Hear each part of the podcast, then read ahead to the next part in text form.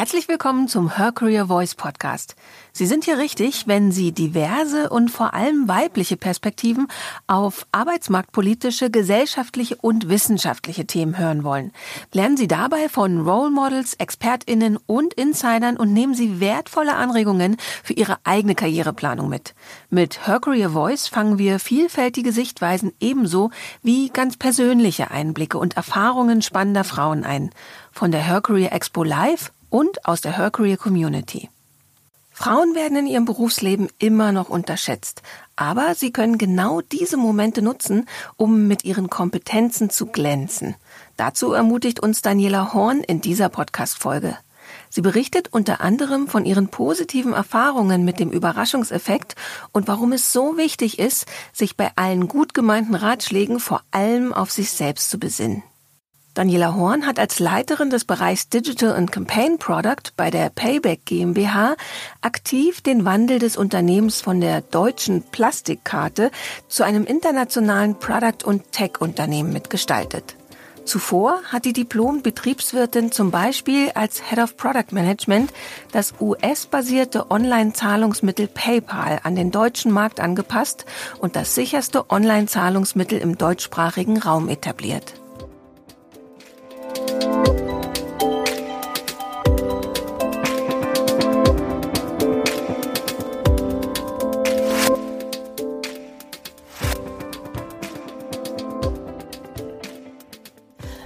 Mir ziemlich sicher, dass es nicht selten Situationen gibt, in denen du als einzige Frau in einem Meeting, in einem Workshop oder auf einer Panel-Diskussion gewesen bist. Und ich kann sagen, dass ich in meiner Karriere im Product- und Tech-Umfeld ziemlich oft die einzige Frau im Raum war. Der erste Gedanke, der mir heute in solchen Situationen kommt, ist, super, auffällig bin ich damit schon mal. Und genau darüber möchte ich heute mit euch hier im Her Career Podcast sprechen, warum es gut ist, aufzufallen. Mein Name ist Daniela Horn und ich leite bei Payback den Bereich Digital and Campaign Product und war beruflich immer im Produktmanagement unterwegs und das mit Begeisterung, da hängt mein Herz dran. Es gibt ein Buch mit dem Titel Nur wer sichtbar ist, findet statt. Dem habe ich überhaupt nichts entgegenzusetzen, aber ich würde ihn gern ergänzen. Wenn man sichtbar sein will, geht es nicht hauptsächlich darum, besser als andere zu sein, sondern anders. Und ich möchte heute überhaupt nicht über Personal Branding oder den Aufbau der eigenen Marke sprechen, sondern darüber, welche Chancen sich bieten, wenn man auffällt. Und als Frau in Product und Tech, wie ich es bin und ganz sicher auch in vielen anderen Branchen, ist das ja immer noch häufig der Fall. Ich war 2016 mal eingeladen, auf einem Panel zum Thema Mobile Payment zu sprechen. Und es war eine typische Payment- und Banking-Veranstaltung. Für alle, die jetzt nicht direkt ein Bild im Kopf haben, Frankfurt am Main, Marriott Hotel, ein Tagungsraum mit dunklem Teppich, dunkle Stühle, 95 Prozent Männer, viele schwarze Anzüge und das Maximum an Individualität im Dresscode waren die Muster auf den Krawatten. Und die waren nicht zwingend schön, aber das tut eigentlich weniger zur Sache. Ich hatte mir im Vorfeld überlegt, ich könnte ja tatsächlich etwas Farbe in die Veranstaltung bringen und habe mir einen sehr, sehr pinken Blazer angezogen. Es funktioniert super auf den Fotos der Events, All Eyes on You. Und im Nachgang hat mich ein guter Bekannter angesprochen und meinte, Mensch, der Moderator hätte dich ja, auch wenn er es echt versucht hätte, nicht übersehen können, wie Angela Merkel. Dann dachte ich mir, okay, Angela Merkel hatte ich jetzt weniger im Kopf, aber das andere war ja tatsächlich die Idee, Aufmerksamkeit wecken, auffallen und das dann nutzen, um meine Inhalte zu platzieren. Ich habe im Vorfeld auf den Podcast heute lang nachgedacht, was ich euch mit meinem Podcast mitgeben möchte. Herausforderungen, wie bekommt man mehr Frauen in Tech, äh, Mentorship für Frauen. Ich hatte ganz, ganz viele Ideen und ganz wichtige Themen und dann dachte ich mir, eigentlich möchte ich mich mal darauf fokussieren, darüber zu sprechen, wie ich die Situation, eine von wenigen Frauen zu sein, positiv genutzt habe, beziehungsweise immer noch nutze und dass das noch nicht immer so war. Und ich würde euch gerne ein paar Dinge mitgeben, die ich für mich in den letzten 22 Jahren in meiner Berufstätigkeit gelernt habe und die ich auch ehrlich gesagt gern schon früher gehört hätte. Denn als ich angefangen habe zu arbeiten, hätte ich niemals daran gedacht, mich irgendwann und irgendwo mal mit einem pinken Blazer in eine Runde von Banker zu setzen und aufzufallen. Mein erstes Learning, unterschätzt werden und dann positiv zu überraschen, ist ein ziemlich starker Start.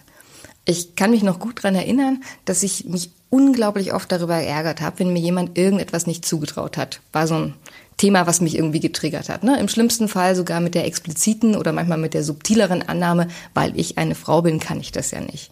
Und es gibt eine kleine Alltagssituation, die dazu geführt hat, dass ich mich gefragt habe, was bringt es mir eigentlich, mich darüber zu ärgern?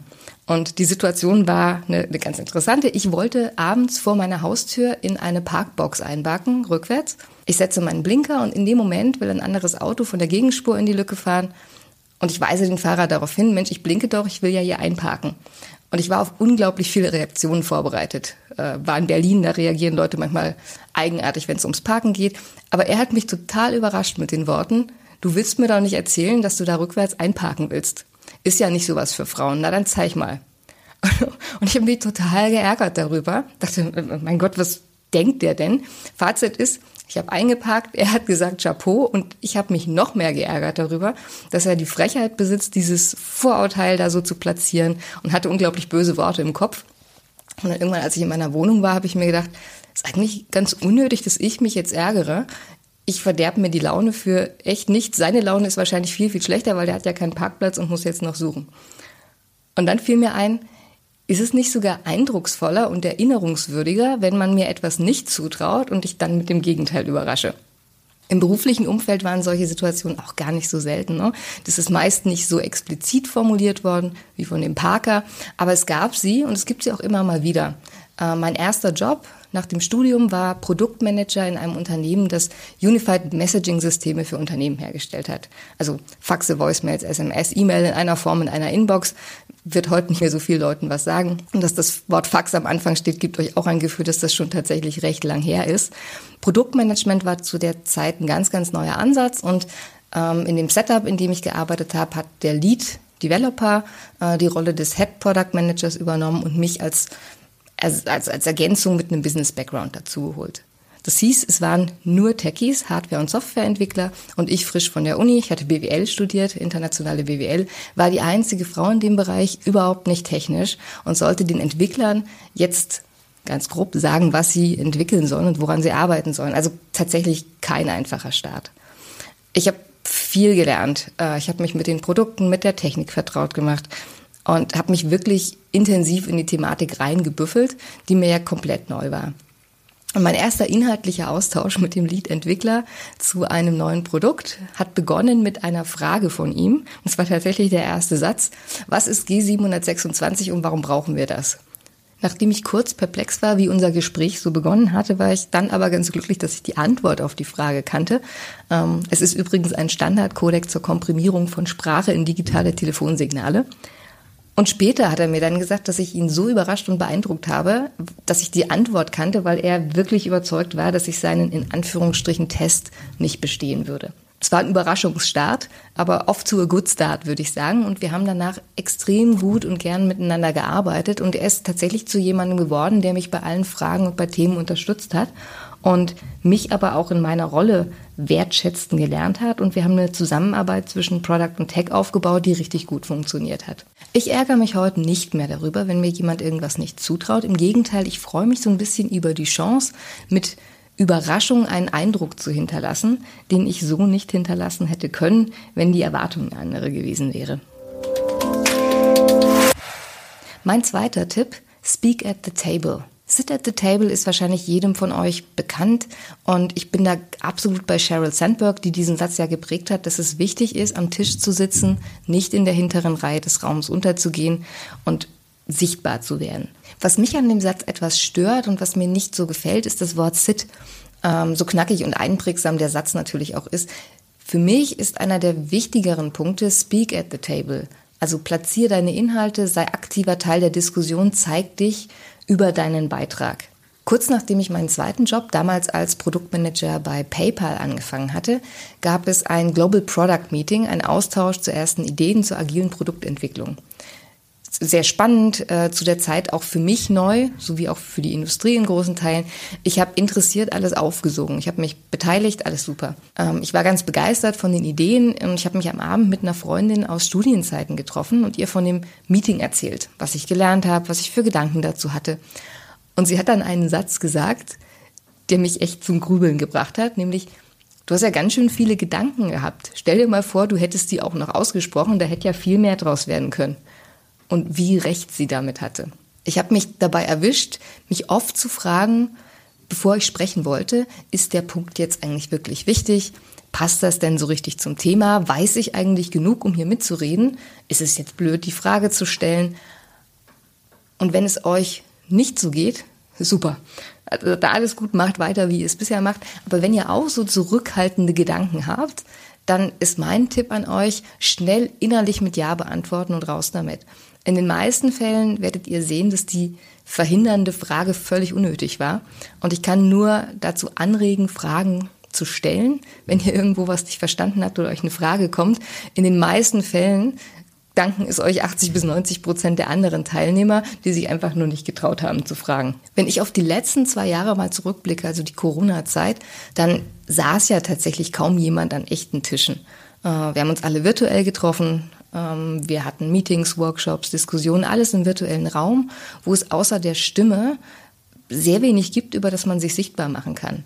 Und von daher, speak at the table, virtuell oder echt, äh, lass deine Gedanken raus. Damit würde ich schon zu der für mich wahrscheinlich wichtigsten Erkenntnis kommen, die ich zusammenfassen möchte als bleib dir treu und versuch nicht mit Kraft dich anzupassen.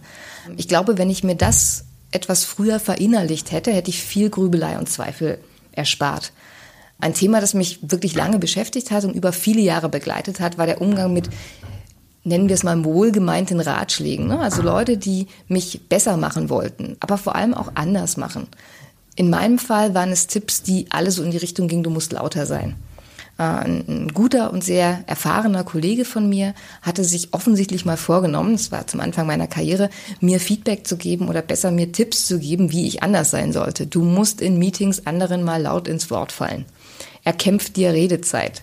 Man muss auch mal laut werden, um seinen Standpunkt zu vertreten diskutier und frag nicht so viel, mach klare Ansagen und sag den Leuten, was sie tun sollen. Das kam immer wieder und ich muss sagen, dass mich das ziemlich verunsichert hat. Ich fand das alles wenig reizvoll. Und wenn ich so, ich überlegt habe, ich stelle mir mal vor, wie mache ich das denn, wenn ich laut werde, brülle und anderen ins Wort falle.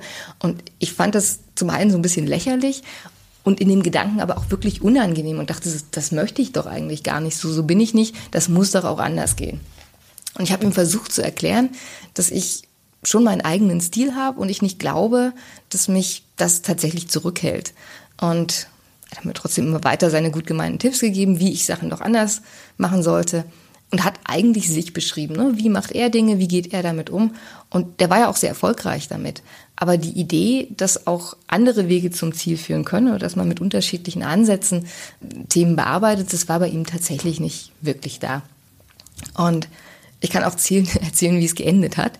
Wir waren äh, gemeinsam auf dem Rückweg im Flieger, ähm, damals von ähm, San Jose, äh, PayPal Firmensitz nach Berlin und hatten getrennte Sitzplätze. Wollten aber ganz gern zusammensitzen, um noch ein paar Themen zu besprechen. Und er fragt seinen Sitznachbarn, ob er gern tauschen würde. Der sagt nein. Thema hatte sich für ihn erledigt und ich merke, dass eine Familie hinter mir gerade getrennt wurde, fange an mit denen zu sprechen, frage den Steward, ob wir mit drei Moves eine Familie und mich und den Kollegen happy machen können und uns zusammensetzen. Und das klappt tatsächlich. Mein Kollege hat das beobachtet und meinte dann, wow, ich glaube, ich gebe dir keine Tipps mehr, wie du Dinge machen sollst. Du kriegst das ja irgendwie auf deine Art gut hin. Was will ich damit sagen? Stresst euch nicht zu sehr mit gut gemeinten Tipps, die aus euch etwas machen wollen, das ihr nicht sein wollt. Mit diesem kleinen Beispiel kann ich abschließend nur sagen, auch ich will euch nicht sagen, wie ihr Dinge tun sollt oder ich will euch auch nicht raten, dass ihr mehr pinke Blazer tragen sollt. Ich hoffe, ich konnte euch ein paar Beispiele aus meiner beruflichen und persönlichen Laufbahn geben, die mir geholfen haben, sichtbar zu werden und stattzufinden. Und mein Learning, was ich euch gern mitgeben möchte, habt keine Angst davor aufzufallen. Im Gegenteil, nutzt die Aufmerksamkeit, um dich und deine Inhalte zu platzieren.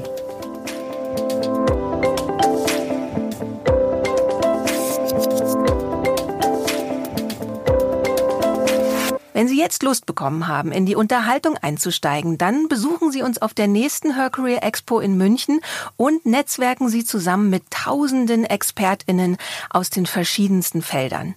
Oder fangen Sie gleich von zu Hause aus an, zum Beispiel über www.hercareer-landstates.com. Ob virtuell oder im Real Life, wir verknüpfen Sie gern.